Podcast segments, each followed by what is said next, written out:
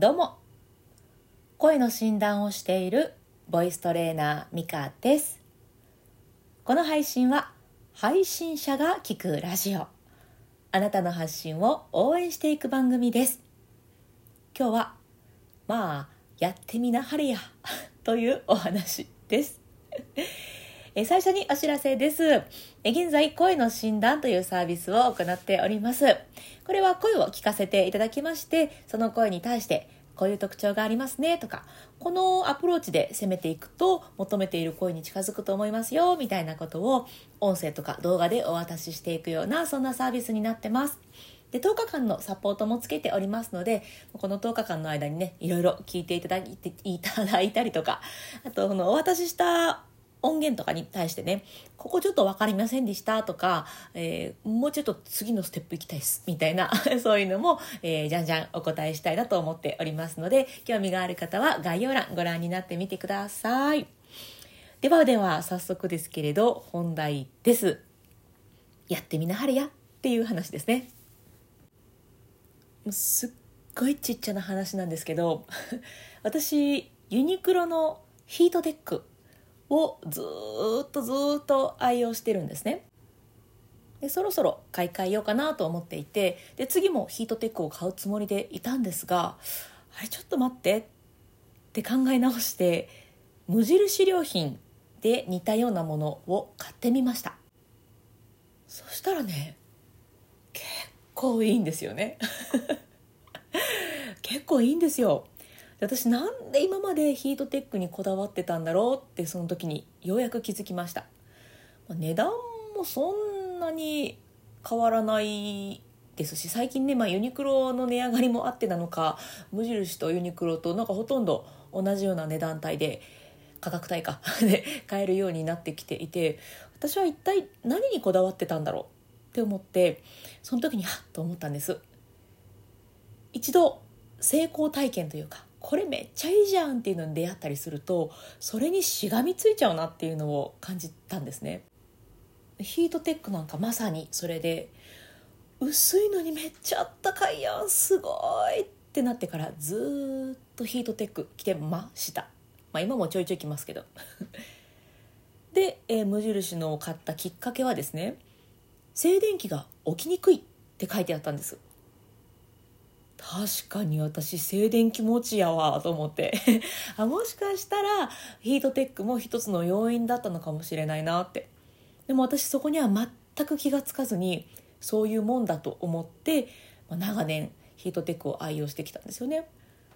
で今回その無印のヒートテック的なものを買ってみて気づいたのが知らないこととかやらないことで損することってってあるのかもしれないって思いました、まあ、損っていうとねちょっと大げさかもしれないですけどでも少なくともここ数年私は静電気痛いな嫌やなと思いながらニットを着ていたりとか、まあ、ニット着るなよって話ですけど ニットを着たりとか、うん、それとか新しいものがあることを全く調べようともせずずっとずっと同じものを着続けていたんですよね。やらない知らないて損だなって。本当に試しに買ってみる。っていうことをしただけなんです。何にももうほんとちっちゃなこと。だけどこの得られた何て言うんでしょう利益っていうと変ですけど 損って言っちゃったんであれですけど、まあ、そんな反対は利益かなということで試しに買ってみたことで得られた利益すごって。そんなことをね思わされたんですよね。でですよこれ音声配信も一緒じゃんと思って私ずっとずっと長年ね配信をしてきてある時音声配信仲間の陽介さんにアンミカのモノマネを打診されたんですよ。で私モノマネとかできるタイプじゃないのでえーって思ったんですけど、まあ、とりあえず下手くそなりにやってみたんですそこから実は声の診断って生まれてたなと思って アンミカさんのモノマネをしてみていやアンミカさんの声ってこういう感じで声出してるからみたいなのをやったらいやおもろいですねっていう話になりでそれが広がっていや誰々さんの声にはこういう特徴がありますよねあ誰々さんはこういうとこですよねっていうところが広がり広がり広がり今の声の診断のサービスにつながってるんですよ。これ私モノマネできひんからって言ってアンミカさんのモノマネしなかったら今はないわけですよね。やらないことで損してたんだと思うんですよ。だから ヒートテックとかモノマネとかそういう小さなことではあるけれど、まあ、何しかいろいろ試しにやってみるっていうのはめっちゃ大事なんだなっていうのをねこのヒートテックの件で思い出したんですよね今まで私ちょっと最近ちょっとあれだな。守りに入ってたんかも分かれへん。なんかそんなことを感じた出来事だったのでお話しさせていただきました。あなたは今何を試していますか？よかったらコメント欄で教えてください。それではコメント返しをしていきます。えーと「それは押し付けだ」というタイトルの回にコメントいただいてます。ありがとうございます。えパンさん。言わんでいいこと。嫁さんの話を聞く時のアドバイス。いや分かってます。そんなアドバイスがいらないことは分かってますよ。ただポロッと言ってしまう僕がいます。ごめんなさい。ということで。いやわかります。なんかねありますよね。まあ私女性ですが割と脳みそ男子なんですっごいわかります。ねアドバイスいらないんですよね。でもなんか言っちゃうんですよね。すっごいわかる。あそうそうこの回はあのいらんアドバイスをしちゃうことありますよねみたいな話を、えー、している回でございます うちのね子供たちの話で息子は正しく正確に歌いたい娘は楽しく歌いたいそんな中なんかねこう歌詞がちょっと間違ってることをずっと言うんですよ。くぐちゃうでこんなやで それが続くとね娘も「まあ!」ってなってるっていうなんか そういう話をしておりますのでよかったら聞いてみてください。えー、で、ニクさんありがとうございます。めっちゃわかる。よかった、嬉しい。え、私も旦那も歌うのが大好きなんですが、旦那はいつも微妙に音が取れてなくて もうちょっと上とか、こうだよと指摘してしまってあ指摘してしまってました結果旦那は歌わなくなった笑いそんな過去がありました それに気づきやめたので今は心置きなく歌ってくれます。おお私は気になっちゃうんですけどね。私これがわかる。そう気になっちゃうんですけどね。私もどっちかといえばね息子と一緒で「ああそこ歌詞ちゃうな」とか「ああそここうやって歌い回してほしい」とかあるんですけど私も言わないように気をつけてます。楽しんでらっしゃる、うん、黙っとくわ。みたいなね。いやめっちゃわかる。わかる？っていうコメントに対して私がわかるでした。コメントありがとうございます。さあ、そして次は、声マニア回。えー、日浦、日浦悟先生が、この声についてね、ボイシーでお話ししてくださってた、それの宣伝を勝手にしていた回です。えー、そして、ヒロさん、あ、ハートもありがとうございます。えー、そして、声、奥が深いなそうなんですよ。奥が深いんですよ、声って。もうね、この話したらちょっと長くなるんで我慢しますけど。奥が深いんです。コメントとハートありがとうございます。嬉しい。さあそしてパンさん声は繊細なんですねこれからはん？じゃこれから声は僕の性格みたいに繊細なものとして関わっていこうと思いました 繊細なんですねしっかり繊細に関わってみてください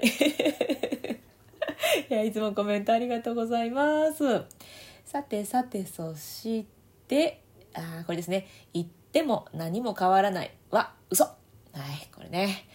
なんかうんよく言ったって何も変われへんやんみたいな言葉あると思うんですけどあれはまあ確かにその外側は何も変わらないかもしれないけど自分の中に嫌なものが溜まっていくから何も変われへんことないよっていう そういうことをちょっとね、えー、語っている回ですね。コメントありがとうございます。ファンさん。雨の日にどれだけ気をつけても靴下が濡れるんです。それで いつもそれでモヤモヤしてます。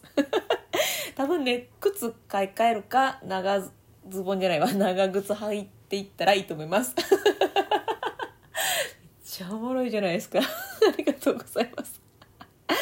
いやーおもろいなもう本当ねこのコメントが本当に、うん、ありがたいし嬉しいし楽しいです。いつもありがとうございます。さあさまだまだありますよ。お母さん話聞いてくれへんねん。の回にコメントありがとうございます。これねうちの息子があのうちのお母さんは話聞いてくれへんねんって他の人に言うてた？みたいな。そんなところからいろいろお話をしている回です、えー、パンさんいったことないし。多分きっと。いや毎日言ってます。ちゃんと子供の目を見て話さないと。あじゃあ話を聞かないとですね。気をつけます。ということで。もうこれね。私がその息子に対してあまあ子供に対してか。やることやったん？とか。もうちょっと今忙しいから後にして。とか。いやそうやって子供が何かを言おうとしているのを自分で遮ってしまってたんですよね。でそうしていくうちにお母さん話聞いてくれへんっていうことにつながってたんだなっていうまあ完全にもう反省の 反省の嵐ではあるんですけれどパンさんも毎日言ってしまってたかもしれない。一緒に減らしていきましょう。すぐにはねやめれないかもしれないけどちょっとずつ 減らしていきましょう。ありがとうございます。そしてともこさんありがとうございます。美香さんわかる。嬉しい。気づいたんだもんね。そう気づいたんですよ。そうそう。でお母さんの話も誰かに聞いてもらってください。あここで話せばいいのか。そうそう。そうですね。ここで話せばいいですね。確かに。いやともこさんもありがとうございます。そう気づいたんですよね。気づけた。よかったよかった。ポジティブにいきましょう。コメントありがとうございます。でヒロさん。前向き。そうそう。ポジティブにね。いいこうかなと、えー、我が家なら「あああんた学童で何言っとるん?」ってなります。5年生にもなると YouTube の話ばっかりしてくるので「はいはい」ってなってますって。いやあの5年生にならずともうちはね2年生ですけどずっとポケモンカードの話ばっかりしてくるんではいはいってなってます。もうすごいですよ。もうリザードンのこれのカードを出したらなんか攻撃で何百何十ででもなんとかかんとかっていうカードをつけてたら防御がこうなるからみたいな。ずっとずっと言ってます。うんへえはあ言うてますけど。なかなかねもう全部をしっかり聞くっていうのはねなかなか難しいですよね。うん。一応こう流し聞きをしながらちょいちょい「そうなの？へえ」とかいうのがいいんですかね ちょっと正解は分かりませんが なんかまたこうやって聞くといいですよみたいなのがあったらぜひぜひ 教えてください。はいということでやっぱ週明けのあこれ月曜日に収録してるんですけど週明けの配信はコメント返し多めになりますね。いやでも本当嬉しいですありがとうございます。さあでは今日はこの辺でということで、最後にお知らせです。えー、スタンド FM ではメンバーシップの配信もしております。え裏話をしていまして、えっ、ー、と、ま、私の失敗談とかね、あんまちょっと大っぴらには言い言いにくいんだけれど結構勉強になることもあるんですよっていう話をしていたりとか今ね、え、番組を作っているんですけどその裏話を主にしております。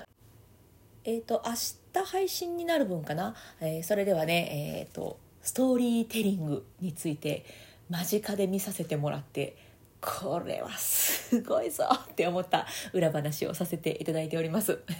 ストーリングテリストーリーテリングといえばあの人っていう方がねいると思うんですけどその方のあの本領発揮をちょっと間近で見させていただいた経験があってすごいわっていう そういう話をさせていただきますので興味がある方はこちらも概要欄ご覧になってみてください、えー、声の診断と一緒にね、えーと、メンバーシップのことも詳細のリンク貼っておりますので、えー、そちらからご覧になってみてください。では今日もあなたの声のアウトプット応援してまいります。ボイストレーナーのミカでした。またね。バイバイ。